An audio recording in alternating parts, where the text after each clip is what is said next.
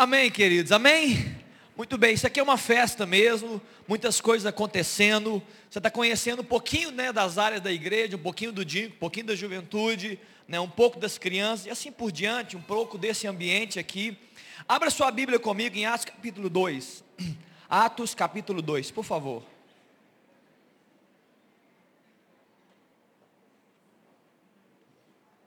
Atos capítulo 2. No verso 44. Eu quero liberar uma palavra, nós, nós teremos daqui a pouco, né, depois dessa palavra, nós teremos um tempo de ceia. Hoje é o primeiro domingo, não ceiar, ceia do Senhor juntos, aproveitando esse tempo e esse tema.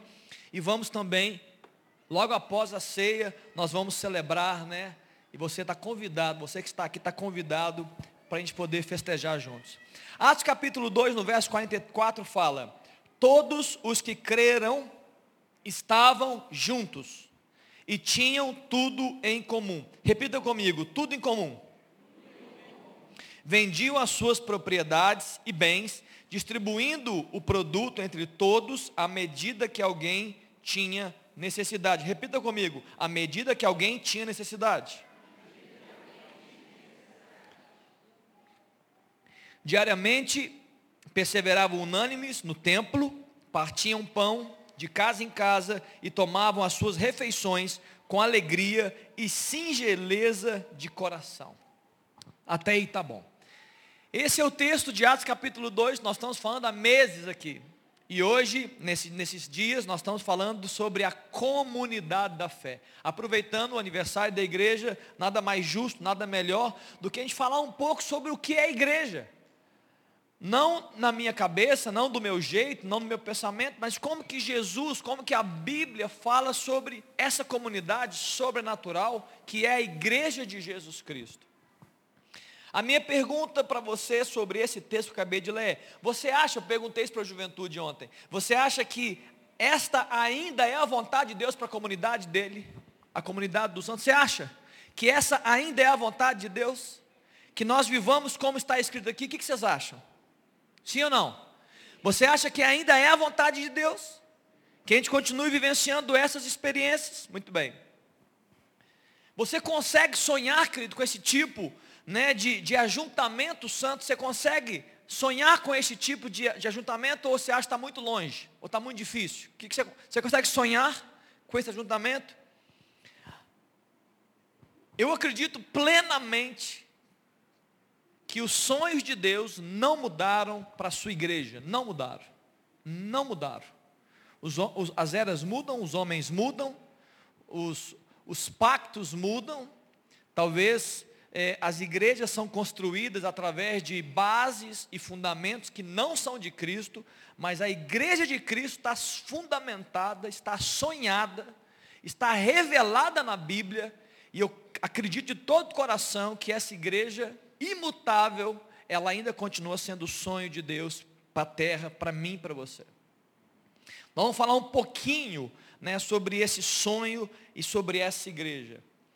Uma assembleia, é, perdão, muitas palavras na Bíblia, elas remetem a esse, esse, essa comunidade da fé, a igreja, as famílias. Muitas palavras são ditas na Bíblia, muitas analogias são feitas para poder nos ensinar sobre como eu e você deveríamos nos portar como igreja. Muitas palavras, por exemplo, é, a comunidade da fé, a família de Deus, está lá em Efésios, fala sobre isso. O próprio corpo de Cristo, são muitas palavras e muitas analogias e muitos exemplos para nos ensinar, para nos fazer entender como que eu e você deveríamos viver como igreja de Cristo. Mas na essência, queridos, uma palavra que é dada e é traduzida lá no grego para a igreja é eclésia. Eu vou dar algumas palavras aqui sobre como que a Bíblia fala sobre o nosso, esse corpo e essa igreja, essa comunidade. Uma palavra é eclésia. Eclésia era na época de Atenas uma assembleia de homens livres. Uma assembleia, uma reunião de pessoas, de homens e eles ali tomavam decisões, discutiam assuntos, naquela época, notadamente políticos, ligados à sociedade. Jesus chega e fala assim: Olha, eu tenho a minha assembleia, a minha reunião. Ele chama a minha igreja, é a minha eclésia, é a minha assembleia, reunião de pessoas, de homens, de mulheres livres, associados, que vão, na essência dessa eclésia é influenciar a sociedade que eles estão inseridos. Na essência, a eclésia de Cristo é uma reunião de pessoas que vai crescer, que vai se abençoar e vai influenciar a sociedade. Naquela época, a eclésia influenciava a sociedade dos temas que eles tinham. E nós também temos esse chamado de influenciar a sociedade que nós estamos. Uma outra palavra também está escrita é, em 1 Pedro capítulo 2, no verso 9, que fala que nós somos povo de Deus. A igreja de Cristo, povo de Deus. A palavra fala em, no verso 9, vós porém sois raça eleita, sacerdócio real, povo de propriedade exclusiva de Deus, a fim de proclamar as virtudes daquele que vos chamou das trevas para a sua maravilhosa luz, vós sim, que outrora não erais povo, mas agora sois povo, povo de Deus. É o que a Bíblia fala de nós, povo de Deus. Hoje nós somos povo, querido, povo de Deus. Segundo o texto. E temos um propósito. Qual o propósito, pastor? Declarar as virtudes daquele que te chamou das trevas para a sua gloriosa luz. Então Deus nos chama é, o que nós somos e ainda nos fala o que nós devemos fazer. Parte, pelo menos, nós devemos fazer. E projeta também no nosso coração projeta, Deus projeta no nosso coração a convicção de que nós somos o povo dele e também a convicção e a instrução de, do que, que nós devemos fazer enquanto nos ajuntamos. Nós vamos declarar as virtudes de Jesus Cristo. É interessante você ver que quando a gente proclama as virtudes, algumas pessoas podem perguntar, pastor, mas o que é virtude? É, é, como é que eu falo e proclamo as virtudes de Deus? Queridos, proclamar as virtudes de Deus é proclamar essa virtude daquele que nos chamou, daquele que morreu por nós, daquele que nos amou, aquele que nos perdoou, aquele que nos salvou, aquele que nos acolheu, aquele que nos, nos trouxe para a família e aquele que nos envia para cumprir propósito, fazer exatamente o que ele faria se estivesse aqui corporeamente no meio da gente. De forma prática é isso mesmo. É Ele, Jesus Cristo, né, que proclama a nós o que? Um futuro certo, uma vida eterna, uma viva esperança. É isso que a igreja deve fazer. Falar de Jesus. Declarar o que Ele fez, quem Ele é, o que Ele faz. Uma pergunta sobre isso. Você está cheio de esperança? Nós vimos um vídeo, não vamos falar sobre isso depois, né, daqui a dois sábados, né? Você ainda tem alguma esperança? Em que? No que que você tem esperança? Em 1 Pedro, no capítulo 1, no verso 3, fala, bendito seja Deus e Pai do nosso Senhor Jesus Cristo, que segundo a sua misericórdia, nos regenerou para uma viva esperança, mediante a ressurreição de Jesus, dentre os mortos, para uma herança incorruptível, sem mácula, imarcessível. Você sabe que é imarcessível? Nem eu. Estou brincando, eu sei sim. Imarcessível é, é uma herança que não perde o visto, não perde o frescor. É algo que não se muda, é imutável, tem continuidade, reservada nos céus para vós outros. Está claro, querido? Uma viva esperança. A igreja de Cristo, Jesus projeta na igreja a sua viva esperança em Jesus. E nós pegamos esse aprendizado de esperança e nós devemos apresentar essa esperança ao mundo. Amém, queridos? Simples como eu estou falando. A vida, existe, o Jesus fala sobre é, um, uma, uma lei da agricultura sobre semeadura e colheita. O que o homem semeia, ele colhe. Só que essa lei, ela está, ela está repleta de, de, de movimentos em todas as áreas da nossa vida, inclusive na igreja. Jesus, ele conquista a igreja pela, pela sua morte, e ele começa a semear sobre a igreja. Jesus está semeando sobre nós, querido. Você pode nem, nem, nem sentir isso, mas eu preciso dizer para você. Jesus está semeando sobre a sua vida. Jesus, Jesus semeia sobre nós. Ele semeia a vida dele, tudo que ele é e tudo que ele tem. Ele semeia sobre nós. O que nós fazemos com isso? Nós pegamos essa semente, ela frutifica no nosso interior, ela frutifica no nosso interior, ela ganha força, ela cria uma árvore, ela ganha frutos, e o que nós fazemos? Nós pegamos essas sementes e lançamos sobre a terra, e lançamos sobre as pessoas, e lançamos uns nos outros. Amém, queridos? É um ciclo que nunca vai acabar. Jesus semeia sobre a sua igreja, Jesus semeia sobre nós, nós pegamos a semente e nós ressemeamos, ressemeamos, ressemeamos. Propósito da igreja. Seu propósito, semear aquilo que você foi semeado. Dar a, dar a pessoas e ao mundo a mesma coisa, a mesma medida que você tem recebido de Deus. É interessante falar sobre esperança que a Bíblia está dizendo em 1 Coríntios capítulo 15, 19, se a nossa esperança em Deus, em Cristo, se resume a apenas esta vida, nós somos os mais infelizes dos homens. A nossa esperança, ela não se resume a apenas esta vida. Nós temos uma vida eterna com Deus. Essa é a nossa grande esperança. Nós estamos perdidos, talvez, num mundo sem esperança, que está projetando a sua esperança em coisas e pessoas. E muitas vezes eu e você entramos nesse, nessa linha.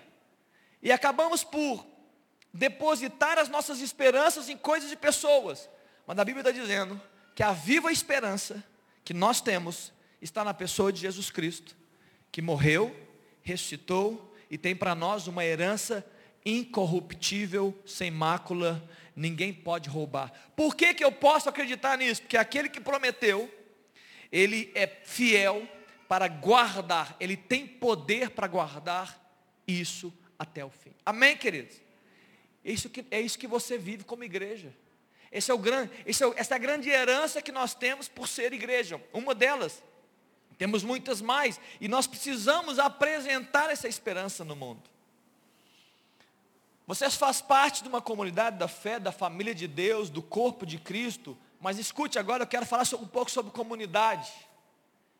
Nenhum de nós é o cabeça. Amém, queridos? Que bom que está vindo do pastor, que aí, aí nós tiramos qualquer problema, né? O pastor mesmo está dizendo isso. Nenhum de nós é o cabeça. Nós somos corpo de Cristo. E o cabeça já está estabelecido. E o nome dele, você sabe, é Jesus Cristo. Em Efésios capítulo 1, a palavra de Deus fala, o qual exerceu ele em Cristo, no verso 20, fazendo assentar-se à direita nos lugares celestiais. Está falando de Jesus acima de todo principado, e potestade, e poder, e domínio, e de todo nome que se possa referir, não só no presente século, mas também no vindouro. Está falando de Jesus Cristo, está falando do poder e de autoridade que hoje Jesus Cristo tem e ele recebeu do Pai. No verso 22, e pôs todas as coisas debaixo dos pés de Jesus. E para Jesus ser o cabeça de sobre todas as coisas, o deu à igreja. No verso 22, no verso 23, perdão, a qual é o seu corpo? A igreja é o corpo de Cristo, que é o cabeça. E a igreja, que é o corpo, é a plenitude daquele que a tudo enche em todas as coisas. Queridos, qual é a minha e a sua responsabilidade como igreja? É apresentarmos a plenitude, nós sermos a expressão plena de Jesus Cristo na terra. É pouco ou muito? É muito, queridos. A minha responsabilidade, a nossa como igreja, 38 anos, é apresentarmos, é expressarmos a plenitude de Cristo sobre a terra. Amém? O qual é o seu corpo? A plenitude daquele que a tudo enche. Querido, Jesus decidiu depositar em mim, e depositar em você, e depositar em nós a sua plenitude. Para que você e eu possamos expressar essa plenitude. Onde você pisar a planta dos seus pés. Na sua casa, no seu trabalho, plenitude. Jesus está dizendo assim, olha, eu vou, eu vou semear sobre a minha igreja para que ela expresse a minha plenitude sobre a terra. Amém, queridos? E se nós não somos, se nós não somos o cabeça, somos apenas o corpo, e nós temos essa responsabilidade, essa bênção, queridos, de sermos a expressão plena de Jesus Cristo como igreja, como seu corpo, uma coisa deve ser entendida e não pode ter dúvida a respeito disso. Qual que é, pastor? Que nós não podemos viver sem a instrução do cabeça. Amém? Se nós somos a expressão de Cristo, então nós não podemos viver, você e eu, nós não podemos viver sem a instrução do cabeça. É importante isso. Talvez uma ou outra instrução específica sobre os nossos tempos, você pode não encontrar na Bíblia. Dar instrução simples, algumas literais. Eu compro ou não compro o lote do lado? Eu, eu ponho ou não ponho carpete? Não está escrito de forma clara na palavra de Deus. Mas escute, queridos. Todas as regras, a maioria das palavras a respeito da comunidade da fé estão escritas, declaradas. Os estatutos da igreja de Cristo estão escritos na Bíblia, como eu e você devemos nos comportar. Amém, queridos? Está tudo escrito, está tudo declarado. Como eu e você devemos penetrar esse ambiente, não penetrar, parece que é um penetra, né? não, é ingressar nesse ambiente de igreja e viver igreja. Está tudo escrito. A igreja Cristo tem dois movimentos principais, dois movimentos. Tem vários submovimentos. Primeiro movimento é a vida da igreja é a vida da comunidade, é o meu relacionamento com você. O outro grande movimento da igreja é o propósito e a missão que ela tem que cumprir, que é ganhar o mundo, ganhar almas, pregar o evangelho para toda criatura. Existe um movimento da igreja dentro da, das quatro paredes, quando eu falo não é só aqui no templo, mas nas casas, e existe um grande movimento da igreja além das quatro paredes. Nós não podemos fazer só para fora e nós não podemos fazer só para dentro estaremos equivocados. Nós temos que equilibrar as forças, movimentar aqui dentro, eu e, entre eu e você. Nós temos que nos ajudar, nos edificar e temos que ir além das quatro paredes para ministrar sobre aqueles que ainda não têm. Agora, qual é o problema da comunidade, querido? Porque viver comunidade não é fácil. Eu estou vendo aqui algumas caras, tem pessoas aqui, olha, eu quero até perguntar, tem alguém aqui que está aqui há 38 anos, levanta a mão. 38 anos. Olha só, uma, duas, três, quatro, cinco. Eu também estou aqui há 38 anos. Mas eu não mandava nada quando eu cheguei aqui, que eu, eu, eu tinha 7 anos de idade, tenho 45 anos hoje. 38 anos. Levanta mais alto, só para que a igreja veja. Ó, tem aqui o quê? Umas, umas, umas 15, 13 pessoas. Na galeria tem ninguém não, né? Temos umas 13 pessoas. 38 anos de comunidade. Quantas pessoas passaram por essa comunidade? Pode abaixar a mão. Quantas pessoas foram? Eu pergunto para essas pessoas, mas eu pergunto para você também que veio de outra igreja, porque de algum lugar você veio, ou você nasceu de novo aqui. Vida em comunidade, irmãos, não é fácil. Alguém discorda de mim? Sim ou não? É fácil ou não é? Não é fácil. A vida, viver igreja, é um grande desafio. E você quer saber qual que é o maior desafio da igreja? Você quer saber? Quer saber, querido, qual é o maior desafio da igreja? Quer ou não? Sim? Então me pergunta, que eu vou entender. Ah, agora entendi. O maior desafio da igreja, escute, você vai levar isso para casa. Eu quero que você saia daqui entendendo qual é o maior desafio da igreja. Uma, você, vai dar, você vai dar de cara com ele quando você acordar e olhar no espelho. Esse é o maior desafio da comunidade. É. O maior desafio da comunidade, sabe quem é? Sou eu e você. Jesus Cristo está estabelecido, imutável. Ele sabe exatamente o que tem que fazer. Ele não é um problema. O nosso inimigo, ele está espiritualmente derrotado por Jesus Cristo. Ele tenta, ele faz o que pode, mas ele não tem poder contra a igreja de Jesus Cristo.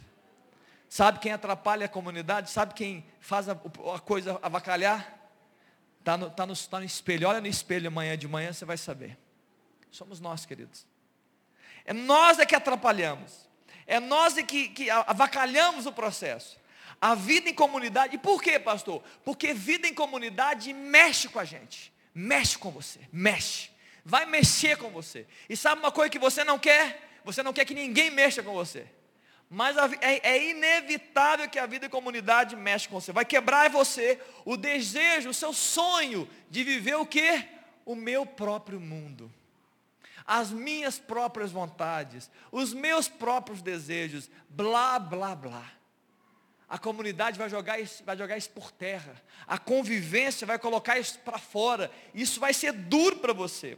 Você vai, ser, você vai ser incentivado dentro da comunidade, que não gira em torno de pessoas, mas gira em torno de Jesus Cristo. Você vai ser incentivado a mudar, a ser transformado, a crescer, a ser uma pessoa melhor, um marido melhor, uma esposa melhor, um filho melhor, um profissional melhor, um adorador melhor, alguém que ora melhor.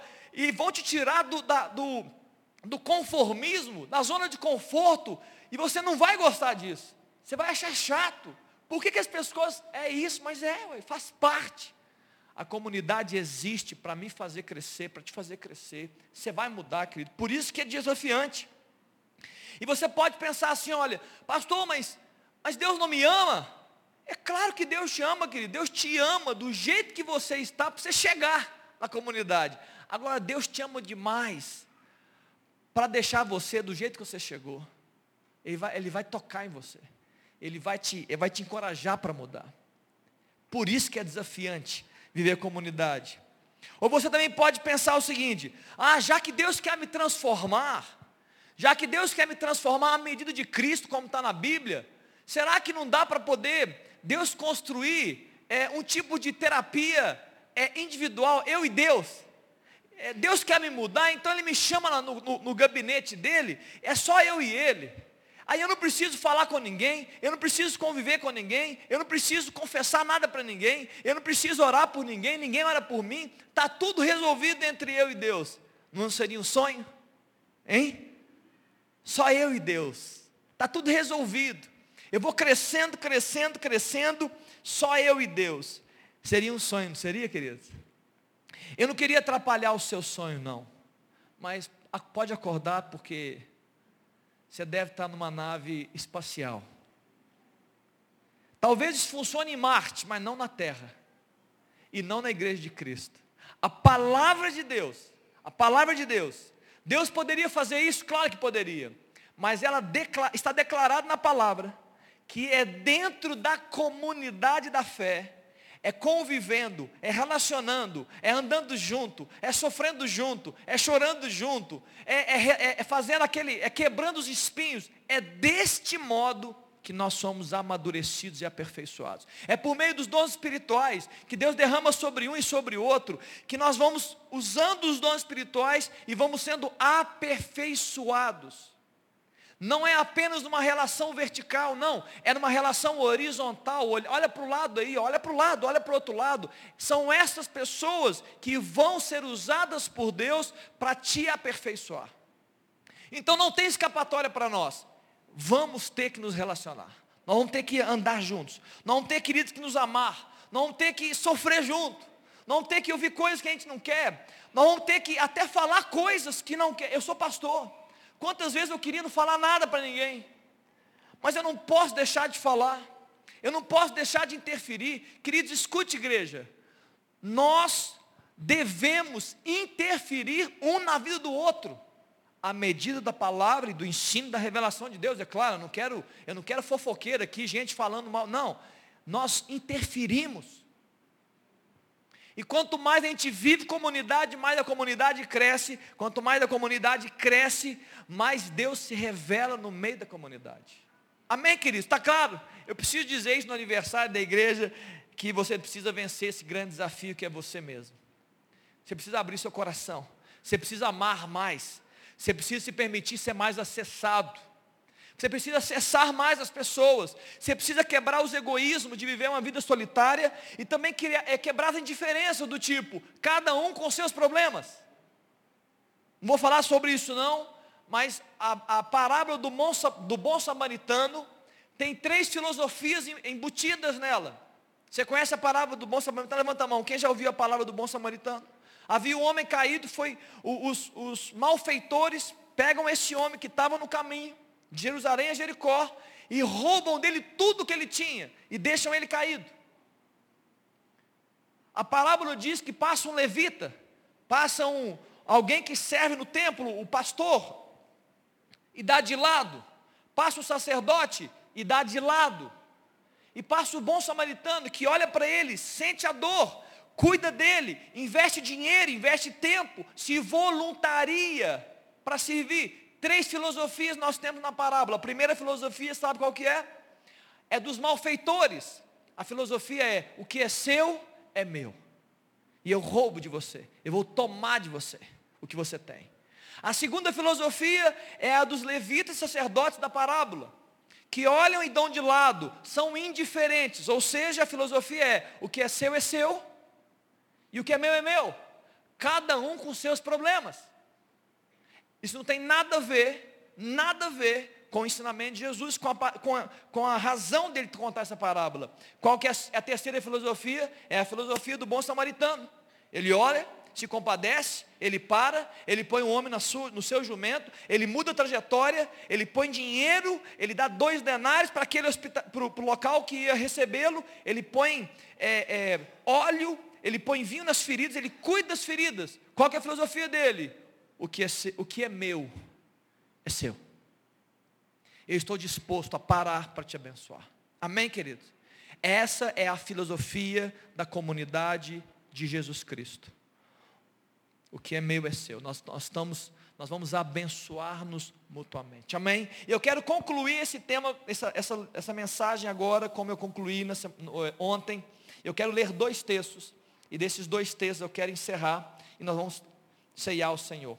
Filipenses no capítulo 2, no verso 1 e no verso, no verso 1 a 4, eu quero rapidamente falar nove versículos que falam sobre como que deve ser a minha convivência com você. Se você até agora não entendeu nada, não ouviu nada, eu queria que você parasse para ler junto comigo esses textos. Nós vamos encerrar esse momento. Como deve ser a minha, a minha convivência com você? Como deve ser a sua convivência comigo?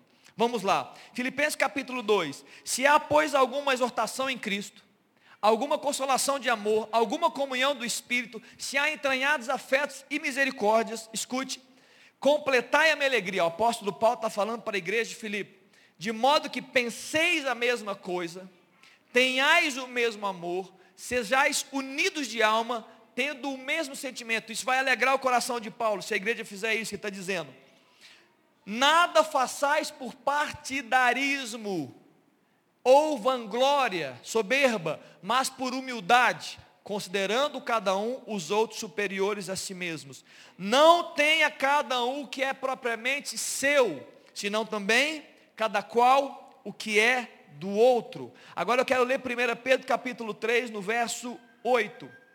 É, é isso mesmo. Finalmente, sede todos de igual ânimo. Outras traduções, pensem a mesma coisa, sintam a mesma coisa. Compadecidos, cheios de compaixão, sintam a dor uns do outros. Fraternalmente amigos, misericordiosos, humildes, não pagando mal por mal ou injúria por injúria, antes, pelo contrário, bendizendo, abençoando, pois para isto mesmo foi chamados. Quem convive na comunidade da fé foi chamado para abençoar. Se o mundo não abençoa, queridos, se o mundo ironiza, se o mundo blasfema, se o mundo fala mal, se o mundo é sarcástico, isso é o mundo.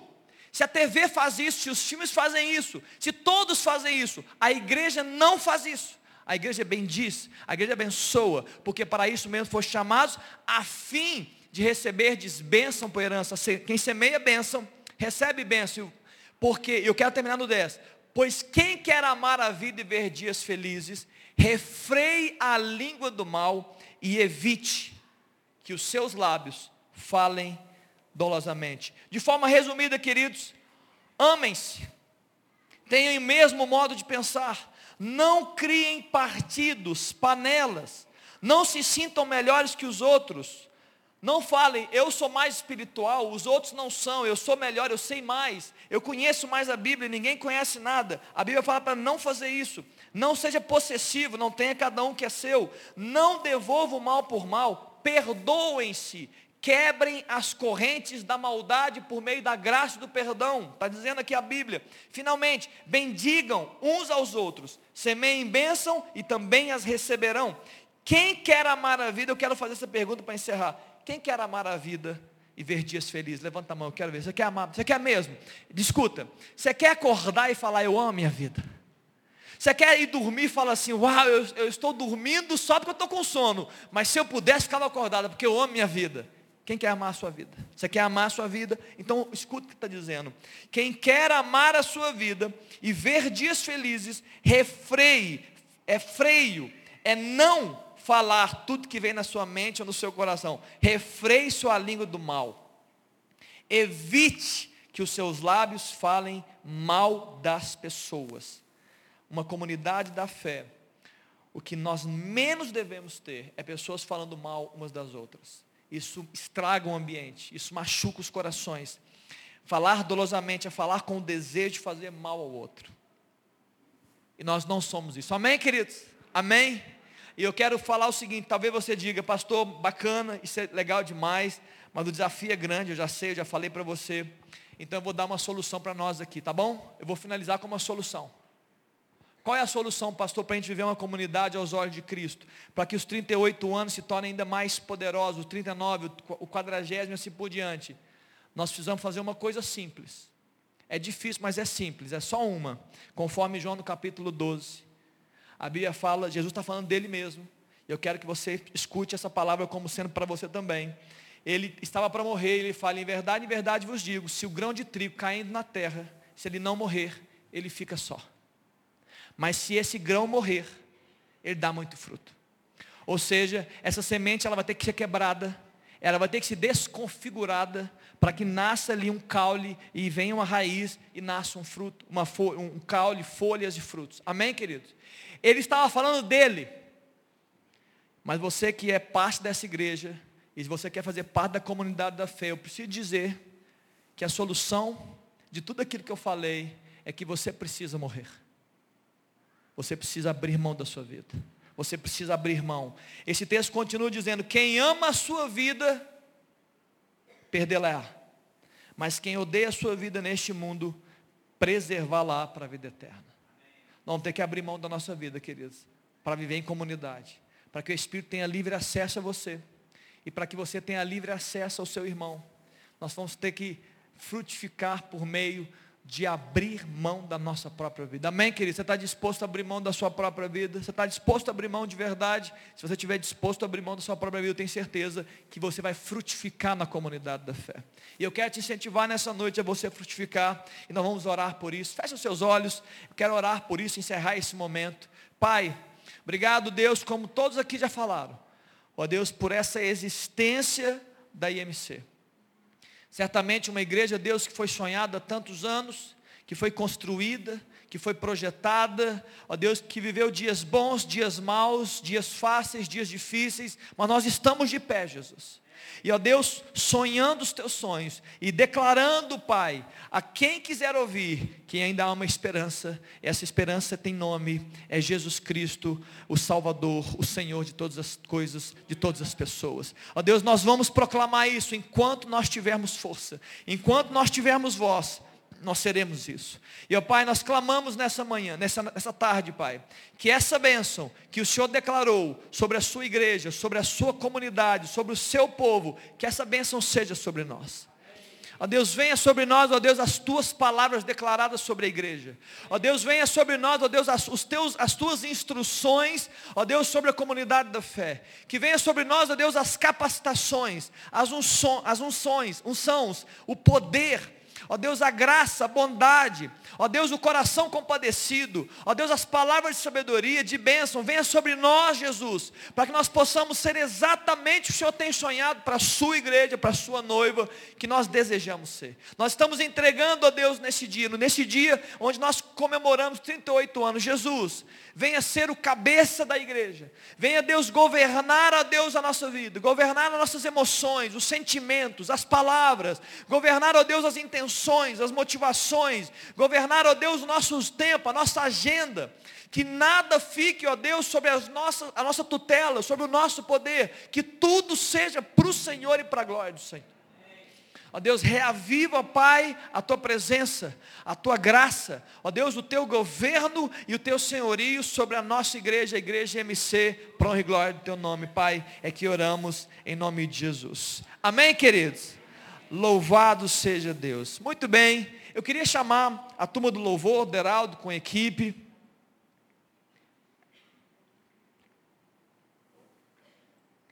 Queria também chamar a equipe de diaconato, diaconia para estar aqui.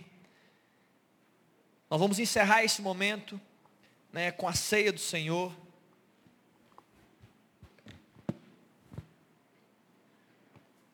Muitas coisas foram ditas a respeito da comunidade da fé. E uma das coisas que a comunidade da fé faz é ceiar. Nós somos convidados, queridos, você que está aqui em cima da galeria, você que está aqui embaixo também, todos nós somos convidados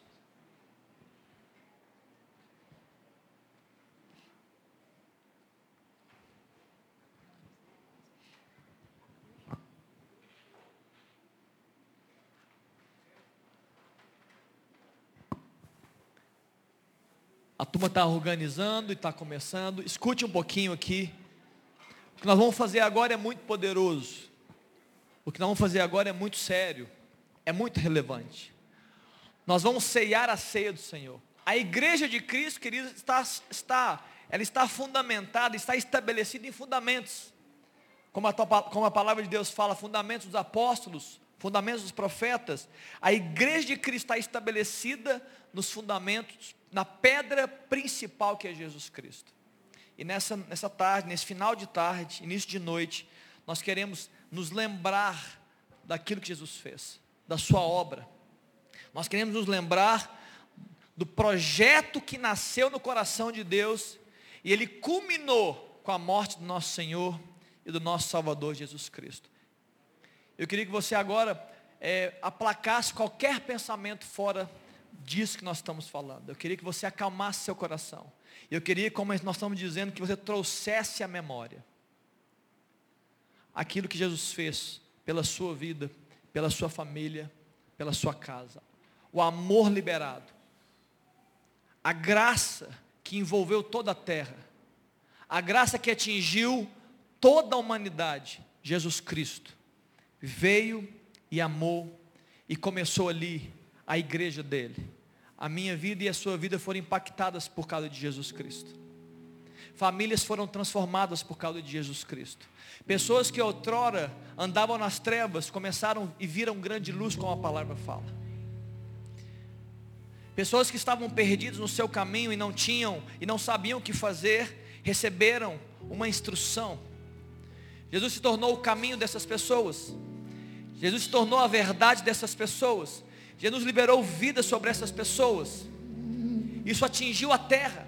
Isso mudou as estruturas da terra. A terra hoje é dividida entre antes dele e depois dele. Ele fez um, ele criou um ciclo, não apenas no mundo espiritual, mas um ciclo novo no mundo terreno. Ele disse: a partir de mim, agora tudo se fez novo. Jesus Cristo. Eu queria que nós cantássemos uma canção, amém? Vamos cantar essa canção? Enquanto isso, eu queria liberar os, os diáconos a, a, a distribuir os elementos. E eu queria que você cantasse essa canção comigo, com a turma. Digno é o Cordeiro. Traga a memória. Que foi morto. Jesus Cristo. Santo, santo Ele é.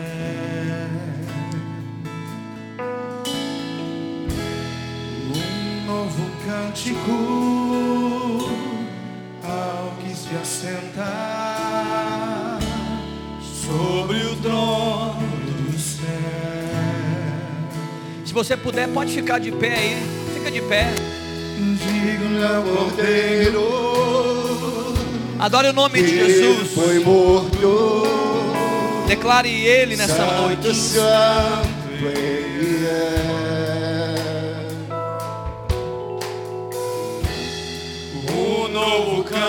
Cântico ao que se assentar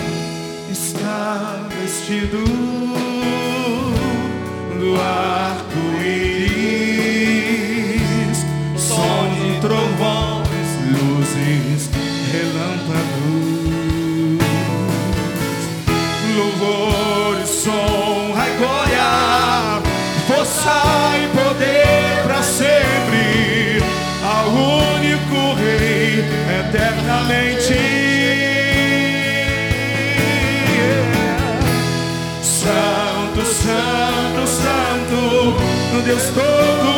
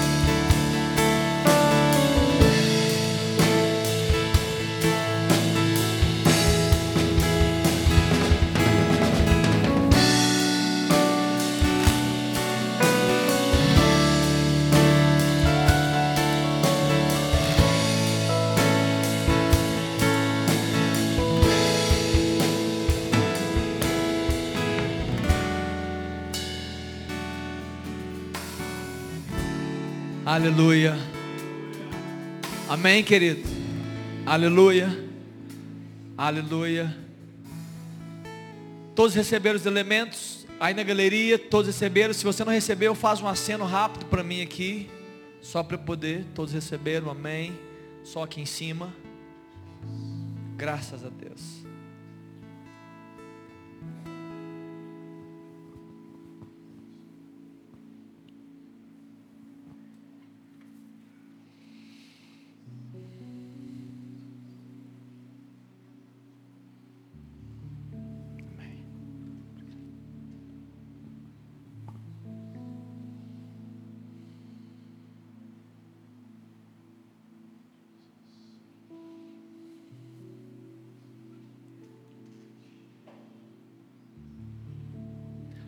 Queridos?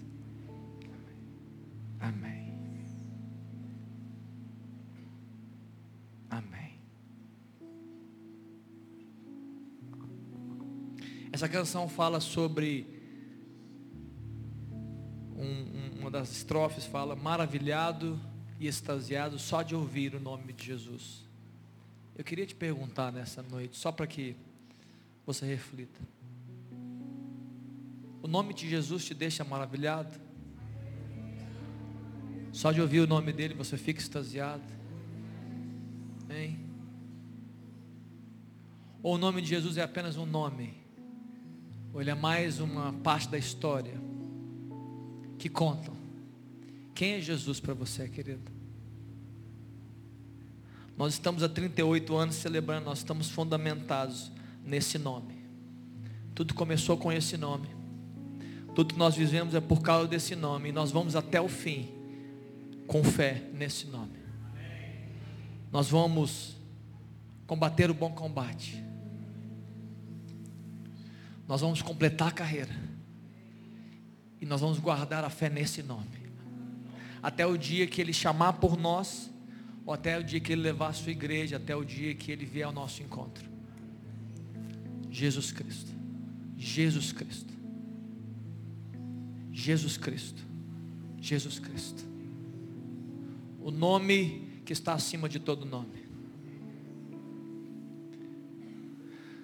Nunca antes, nem, nem hoje há, e nem haverá um nome maior do que Jesus Cristo. Todo joelho se dobrará. Todo joelho. Sabe os poderosos que você vê aí na televisão? Sabe aqueles que se acham intitulados de alguma autoridade? Todos eles vão se dobrar diante de Jesus Cristo. E todos eles vão confessar que Jesus Cristo é o Senhor. E talvez você me pergunte, pastor, mas como é que vai acontecer? Eu não tenho todas as respostas, é claro. Mas eu imagino que quando Jesus se revelar, com toda a sua glória, ninguém conseguirá ficar de pé.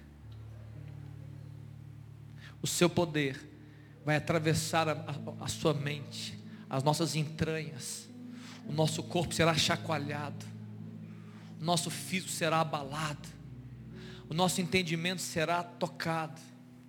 Ninguém poderá ficar de pé, e ninguém ousará não declarar que Ele é Senhor que Ele é Rei.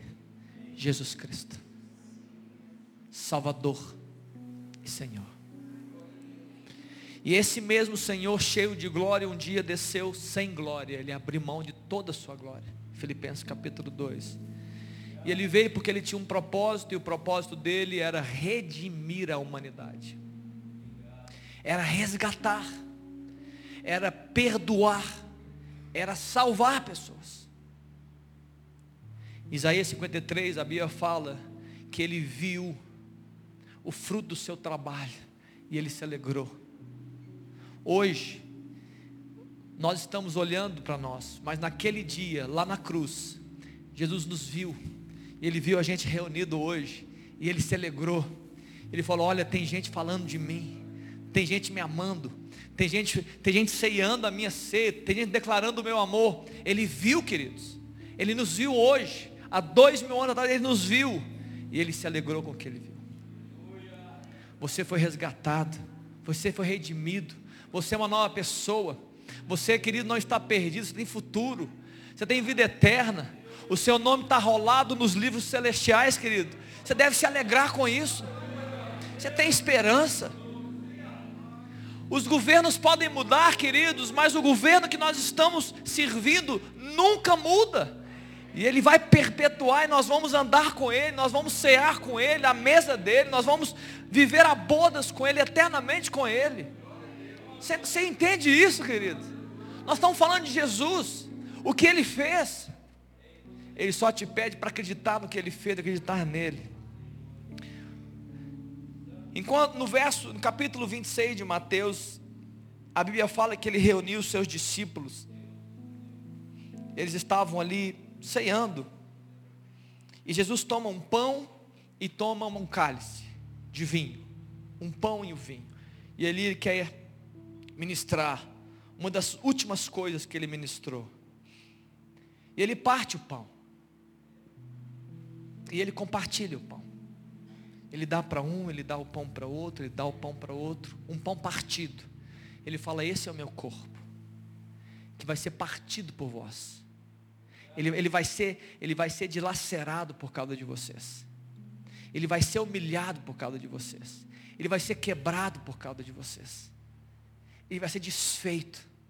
É o meu corpo. Eu vou fazer isso por amor a vocês. Eu vou fazer. Ninguém poderia fazer. Eu vou fazer isso. Jesus está dizendo: Eu vou fazer isso. Eu vou fazer o que ninguém poderia, mas eu vim porque eu amo vocês. Eu vou fazer isso. Está claro, queridos? Jesus veio por amor a você. Ele falou: Eu vou, eu vou partir o meu corpo para salvar o homem. Entendendo isso e trazendo à memória isso. Como do pão.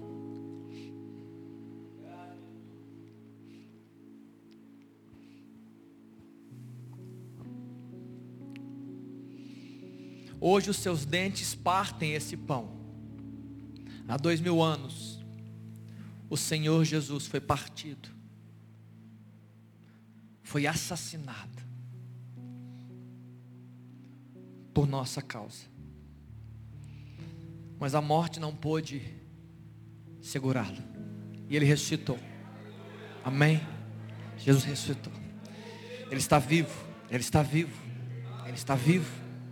Ele está ministrando hoje, Ele ministra hoje. Ele toca na minha vida hoje, Ele toca na sua vida hoje. Ele muda histórias hoje.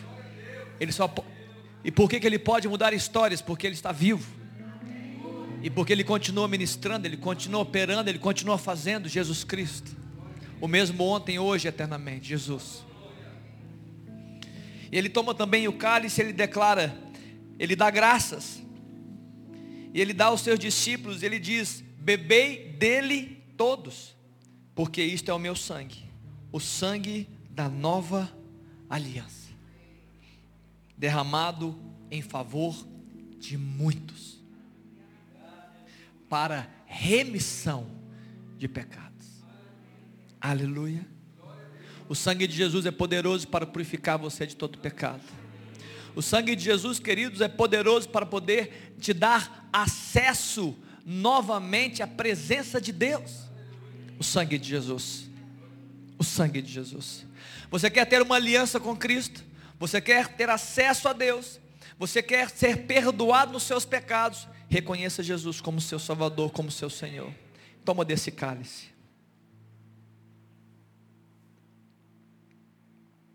Se você pode, abre a sua boca. Se você pode, louva a Deus nessa hora. Se você pode, adore ao Senhor nessa hora. Se você crê nesse Senhor, libere palavras sobre Ele. Se você ama esse Cristo que morreu por você, fala para Ele. Sim, Jesus. Apresenta sua gratidão diante de Jesus. Declara quem Ele é. Fala para Ele o que Ele significa para você. Diga a Ele o que Ele é no seu coração, o tanto que Ele tem feito, o tanto que Ele tem sido.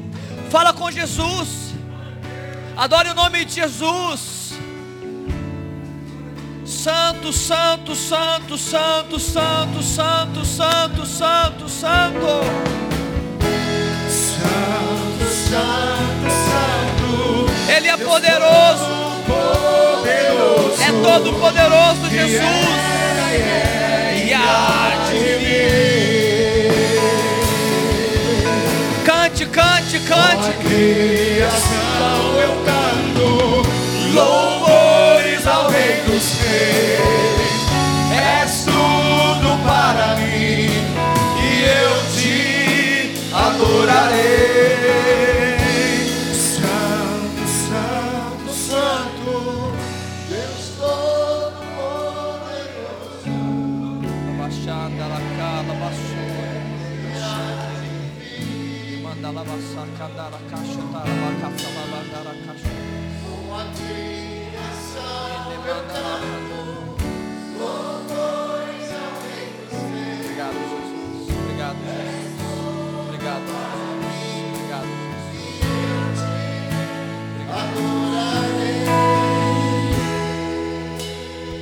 Aleluia. Aleluia. Sim, dê uma salva de palmas para Ele, amém. Aleluia. Jesus. Obrigado, Jesus. Obrigado por essa noite. Obrigado por esse tempo. Obrigado por essa graça. Obrigado, Deus, por tudo que o Senhor é. Tudo o Senhor fez. Nós te louvamos, queridos. Aleluia. Amém. Queridos, é, nós sabemos que hoje é aniversário do nosso pastor. Queria chamar o Juliano aqui. Nós temos uma liderança da igreja, os pastores também, a pastora Helena, pastor. Eu vi o pastor Joaquim também. Pastor Joaquim, por favor. Nós vamos orar pelo pastor Léo. Você não, não senta não, querido. A gente vai ministrar na vida dele. Daqui a pouco a gente vai comer ali um, um negocinho. Pastor Helena.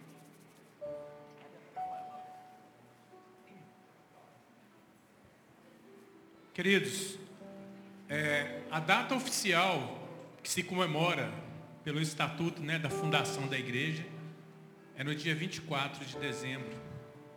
E quando a gente estava planejando né, para cada ano as nossas atividades, coincidentemente, né, definimos que no primeiro domingo desse ano, de dezembro, né, no mês de dezembro, nós iríamos celebrar o aniversário da igreja coincidiu né, com o aniversário do pastor Léo. Não foi planejado, mas é uma feliz coincidência, né? E eu queria convidar, além dos pastores aqui, queria convidar os conselheiros, convidar é, você que tem servido aqui né, na administração com o pastor Léo, Ronald, Anúcia, a equipe que estiver aí. Queria que você se aproximasse aqui para a gente orar, estender as mãos. Queria convidar você, né, desses que estão aqui, que tem 38 anos aqui, sustentando em oração, servindo nessa igreja, que você se aproximasse também, que a gente pudesse estender as mãos para o pastor Léo, abençoar. Vamos orar também, né, encerrando. Mas somos gratos, pastor Léo, pela sua vida, pelo seu esforço, seu empenho, né, seu segundo ano à frente da liderança e que Deus possa te capacitar para os próximos anos, né, te ungir, te renovar, te fazer viver com alegria esse tempo. Né? Então, é isso, igreja. 38 anos de histórias da IMC, né? grande parte dessa história o pastor Léo, desde criança, estava aí. E uma coisa que eu destaco do pastor Léo é que ele é fruto desta igreja no seu ministério pastoral. E nós precisamos sonhar com Deus, e trabalhar com Deus para que a geração que está aqui seja levantada como liderança de Deus, para ser enviada. Jovens que estão aqui, vocês estão na fila da oportunidade. E se vocês não entenderem esse tempo com Deus, vocês não entenderem que vocês não estão aqui por acaso, mas estão aqui com o propósito de serem levantados. É? O pastor Léo, ele foi inspirado por outros que passaram aqui, desejou servir ao Senhor. Né? E o título, o reconhecimento de pastor, veio da congregação, mas é algo que Deus colocou no coração deles. Que a gente possa se alegrar com o pastor Léo nessa congregação, possa apoiá-lo, possa cobrir a vida dele em oração, não é? E o que a gente mais tem visto da, sair da boca do pastor Léo é, é, dizendo, eu quero sonhar, quero ver uma igreja saudável, uma igreja curada, uma igreja de relacionamentos, uma igreja de pessoas servindo, uma igreja onde as pessoas se sentam é, bem estar congregando, uma, uma igreja onde o poder de Deus se manifeste. Queridos, ele não tem buscado nada que não seja do coração de Deus, que não seja bíblico. Glória a Deus pela sua família, né, que tem servido juntos aqui. Amém? Eu gostaria de convidar aqui alguém do conselho que pudesse entregar em nome da igreja, né? Algum voluntário do conselho aqui? Por favor. É o delivery.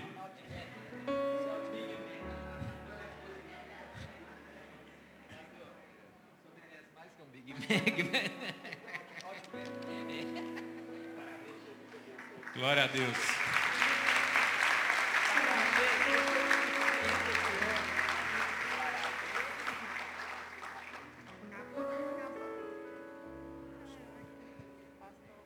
Que bom que o pastor Juliano teve a sabedoria de não entregar o microfone ao Roberto. Brincadeira. Vamos orar? Erga sua mão direita e vamos abençoar o pastor Léo e família. Né? Ó Pai, quanta graça Jesus mostrou por nós, se fazendo um de nós. O Verbo se fez carne, habitou entre nós e deu a sua vida, derramou o seu sangue para constituir a igreja, para remir para si um povo seu, zeloso de boas obras. E te louvamos, ó Pai, porque o Senhor tem dado graça ao teu servo, o pastor Léo, que as suas palavras continuem sendo palavras graciosas, trazendo, ó Pai, inspiração à tua igreja, desafio à tua igreja, e que ao abrir os seus lábios, o Senhor possa continuar trazendo graça e mais graça na sua vida, na vida da sua família. Ó Deus, que eles sejam exemplos e inspiração para o teu povo que aqui se reúne. Muito obrigado, ó Pai, que o Senhor continue trazendo também maturidade, trazendo, ó Deus, é, o cumprimento das palavras que Ele ministrou hoje na vida da comunidade. Que Ele seja, ó Pai, o farol, o exemplo maior, para que essa comunidade aqui reunida, completando hoje 38 anos desse ano, possa transformar em realidade a graça do Senhor Jesus na vida deste bairro, na vida desta cidade, na vida deste país. Muito obrigado, ó Pai. Nossa palavra é palavra de gratidão pelo que o Senhor fez, pelo que o Senhor fará na nossa vida e especialmente na vida do teu servo, pastor Leonardo Arouca. Nós o abençoamos em nome de Jesus, para a honra e glória do teu nome. Amém e amém.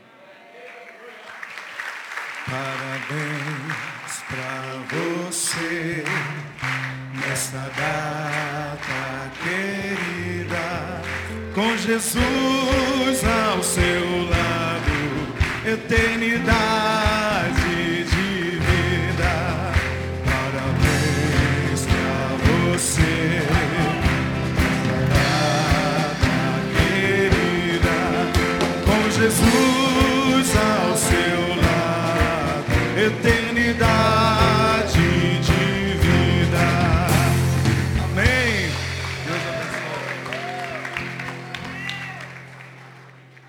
estão todos convidados a estarem ao lado ali para a gente degustar alguma coisa.